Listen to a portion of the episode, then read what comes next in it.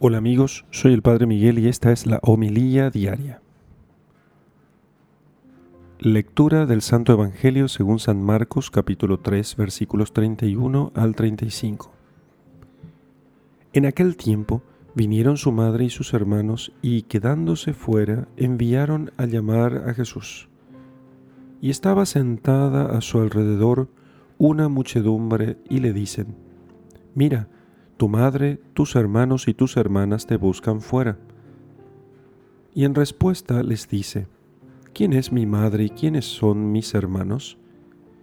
Y mirando a los que estaban sentados a su alrededor, dice, Estos son mi madre y mis hermanos.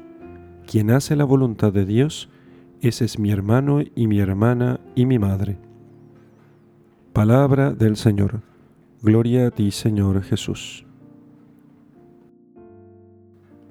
San Marcos nos cuenta en su Evangelio que se presentó la Santísima Virgen con algunos parientes preguntando por Jesús, mientras él estaba enseñando a una gran multitud. Quizá a causa de la multitud que debía llenar la casa se quedó afuera y entonces pasó un aviso a su hijo. Mira, aquí estoy, estamos yo y tus parientes. Entonces Jesús dice que, bueno, mi madre y mis hermanos en realidad son los que hacen la voluntad de mi Padre. Esos son mi madre, mi hermano y mi hermana. Es la nueva familia de Cristo, con lazos mucho más fuertes que los de la sangre y a la que pertenece María en primer término, porque ella es la que siempre ha cumplido con la voluntad de su Padre. Cumplió mejor que nadie la voluntad divina, con más amor y con más profundidad. Santa María está unida a Jesús por un doble vínculo. En primer lugar, porque al aceptar el mensaje del ángel, ella quedó unida íntimamente, de un modo que nosotros apenas podemos comprender, quedó unida íntimamente a la voluntad de Dios.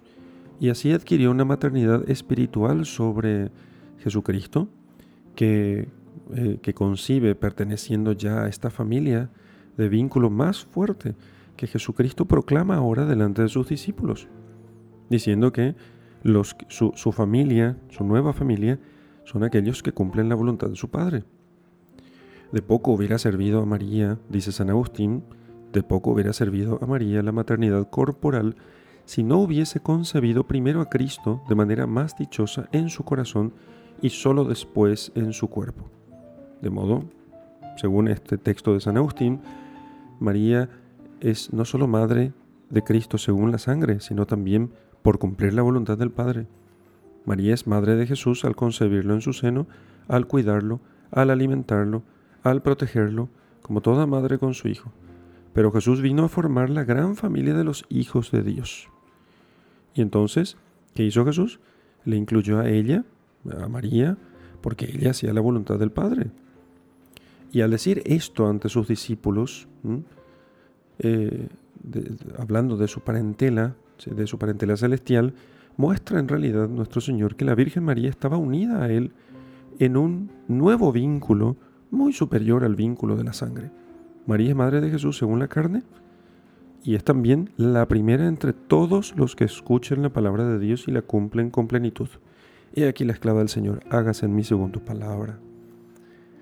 Nosotros tenemos la inmensa alegría de poder pertenecer a la familia de Jesús con unos lazos que son fortísimos, muy superiores a los lazos de la sangre. Y eso en la medida en que nosotros cumplimos la voluntad de Dios. Por eso el discípulo de Jesús debe decir, mi alimento es hacer la voluntad del Padre. Mi alimento es hacer la voluntad de aquel que me ha enviado, dice Jesús. Y así también dice el discípulo de Jesús, que lo que más me alegra, lo que más me hace crecer, lo que realmente me une a Jesucristo es que yo haga la voluntad del Padre aun cuando para ello tenga que sacrificar los sentimientos naturales de la familia, que no significa que renunciemos a ellos como si fuesen malos, sino simplemente que los pongamos en su lugar, en el lugar que les corresponde, que es después de Dios. A Dios se le ama primero, a la familia se le ama después por amor de Dios. Santo Tomás explica esta declaración de Jesús en la que antepone el vínculo de la gracia al vínculo de la sangre, diciendo que Él tenía que Jesús tenía una generación eterna y otra temporal. O sea, tiene como, él ha sido generado eternamente en Dios y ha sido generado en el tiempo, según la naturaleza humana, por su madre. ¿Y qué hace él? Antepone la generación eterna a la generación temporal. Y todo fiel que hace la voluntad de Dios es hermano de Cristo porque se hace semejante a Él que hizo siempre la voluntad de Dios. Así que, entonces, en nuestra oración de hoy, podemos examinar si nosotros queremos ser de la familia de Jesús y si deseamos entonces, por eso, cumplir siempre lo que Dios quiere de nosotros, empezando por los mandamientos.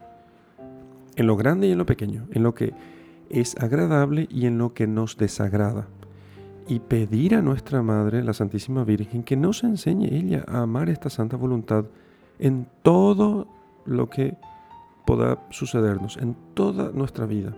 También en aquellos momentos que nos cuesta entender o interpretar adecuadamente lo que Dios quiere, pero como Dios es bueno y es nuestro Padre, siempre le obedecemos. Así seremos de la familia de Jesús. Seremos su madre, su hermano y su hermana.